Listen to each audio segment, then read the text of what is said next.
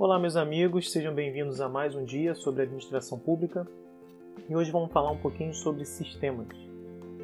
Bom, quem trabalha em órgão público, em qualquer unidade de órgão público, seja em qual ministério seja, seja em qual âmbito seja, federal, estadual, municipal, sabe da importância de sistemas corporativos. E aqui nós estamos falando em sistemas de TI mesmo, tecnologia de informação. Os sistemas são nossas ferramentas principais que nos vão subsidiar de informações úteis para a tomada de decisão. Hoje em dia não conseguimos nos ver digitando coisas aleatoriamente, sem conexões, sem interligações, é, atuando simplesmente como meros robôs, né? Não, hoje o administrador público ele, ele consegue utilizar da tecnologia para pegar os dados da sua gestão e transformar esses dados em informações úteis, em informações que vão melhorar a sua gestão, que vão apontar possíveis discrepâncias ou possíveis tendências. Então hoje nós temos diversos sistemas, diversas bases de dados e talvez nos falte hoje pensar um pouco na questão da integração. A maioria dos órgãos públicos possuem sistemas para pagamento, sistemas para gestão orçamentária, sistemas para gestão de projetos, de processos, mas na verdade, por fim, a gente sabe que tem muitos sistemas que não fala um com o outro, não é integrado. E daí nasce o grande problema, a gente acaba transformando o papel, na verdade, o trabalho todo que era manual, né, em papel, em sistemas, então a gente transfere a forma com que os dados são armazenados, normalmente hoje em banco de dados, e conseguimos substituir diversas atividades para dentro de sistemas ou incorporar, né, realizar a entrada de dados em sistemas paralelos. E às vezes acreditamos que estamos avançando. Não. Simplesmente utilizar sistema não significa que estamos avançando na administração. A grande importância da tecnologia é, que os sistemas vieram nos trazer, seja em qualquer linguagem que seja feita, né, programada, seja em qual for a gestão de banco de dados que está sendo feita, o importante do sistema é poder, é proporcionar uma ampla base de dados de informações que vão gerar informações, vão ser analisadas e gerarão informações, e ainda podendo integrar diversos bancos de dados diferentes, diversos sistemas diferentes, de forma que possamos chegar a conclusões que jamais chegaríamos antes se tivéssemos ainda na era da, do copia e cola, da, do digito em papel, né, do digito em máquina, aquelas máquinas que tem antigas, né, que a gente digitava máquina de escrever. Na verdade, o dado ficava ali no papel e a gente não tinha como trabalhar com esse dado e vincular com outro. Então, hoje está tudo em um banco de dados e nos é permitido fazer algumas integrações. Bom, mas normalmente em âmbito federal a gente tem o CIAF, os estados e municípios estão, alguns no Rio de Janeiro, por exemplo, estão começando a aderir ao CIAF, o Sistema Integrado de Administração Financeira. Nós temos o Sistema de Serviços Gerais também, o governo federal. Não sei dizer se os estados e municípios já estão aderindo a esse sistema, mas é um sistema que, por exemplo, gerencia a parte de contratos, de fiscal, de fiscalização, das licitações, dos pregões, principalmente eletrônicos. Temos de outro sistema de pagamento, que é o CIAP, o Sistema Integrado de Administração de Pessoal. Então, além de ser um sistema de pagamento, ele faz a gestão de recursos humanos.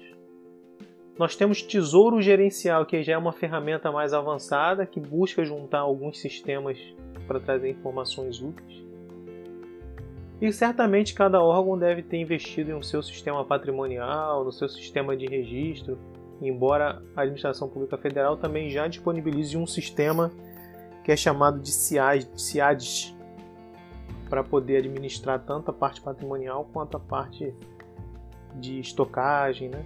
não só de parte de registro patrimonial, mas também de contabilização de material de consumo. Então é importante que haja uma ferramenta que integre esses sistemas. E uma das ferramentas gratuitas que tem, tem sido muito utilizadas é o Microsoft Power BI. É uma ferramenta de, de BI, né, de Business Intelligence, que justamente vem integrar bancos de dados diferentes, repositórios de informações diferentes também. Então, com o BI, com o Business Intelligence, é possível que informações úteis ou tendências sejam verificadas, permitindo que a gestão realmente se profissionalize, o que já acontece há muito tempo na rede privada. Então, a rede privada possui vários sistemas que vão até prever lucro líquido, prever vendas e essas coisas, né? e a, o órgão público normalmente ainda não atingiu ainda esse nível. Existe uma previsão de receita, mas ela também não é a ideal, né? A gente poderia trabalhar com outras formas de previsão de receita. Normalmente a gente trabalha com, com a forma incremental, que é uma forma, a meu ver, muito antiga de se prever receita. A gente tem várias formas, estatisticamente falando, de como calcular melhor nossas receitas e prever lá para frente qual será o nosso orçamento. Então, na verdade, esse áudio só vem a deixar uma pulga atrás da orelha, você que é administrador público e, e lida diariamente com alguns sistemas, já parou para pensar se essas informações, se esses dados que estão sendo inseridos nesse sistema realmente voltam para você como uma informação útil para a tomada de decisão, para a gestão? Se não, você possui ferramentas gratuitas, como eu já falei a primeira aí, que é o Power BI. Power BI, com um volume de dados pequeno, você consegue integrar diversos bancos de dados diferentes. A gente consegue extrair banco de dados de e-mail.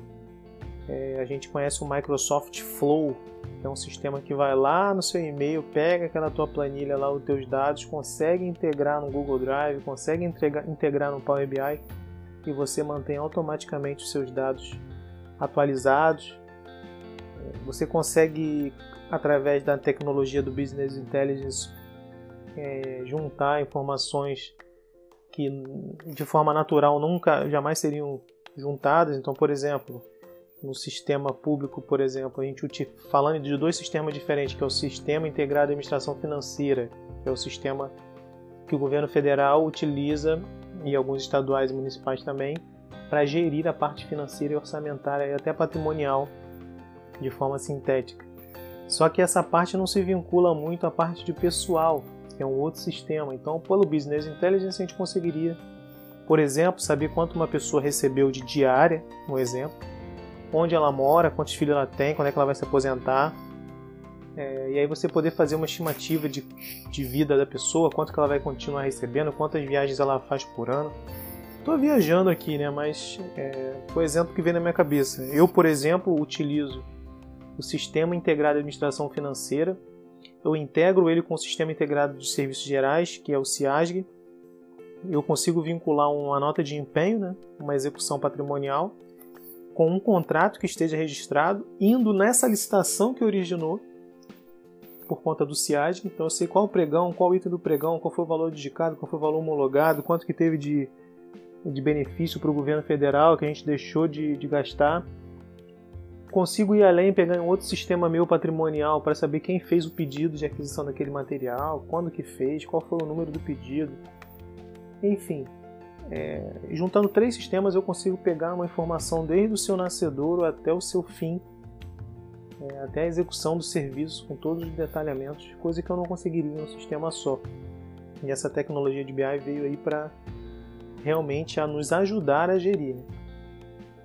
Então esse áudio é muito importante para que os gestores pensem no tamanho. Normalmente a gente é engolido pela rotina, então a gente não para para pensar em tantos dados que nós possuímos nas mãos, tantos dados, tantas informações às vezes, e a gente não consegue gerar uma inteligência daqueles dados ou utilizar essas informações que nós temos em massa para nos trazer informações úteis para tomada de decisão.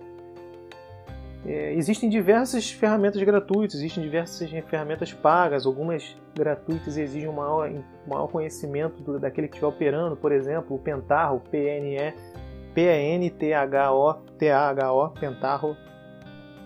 É uma ferramenta de BI também, mas ela é, é, bem mais complexa, não é qualquer um que sabe mexer, porque tem que saber mexer em cubo, em, em OLAP, saber é, gerar suas informações específicas, já o Power BI, que é o gratuito, já é muito simples de utilizar, ele é muito similar ao Excel.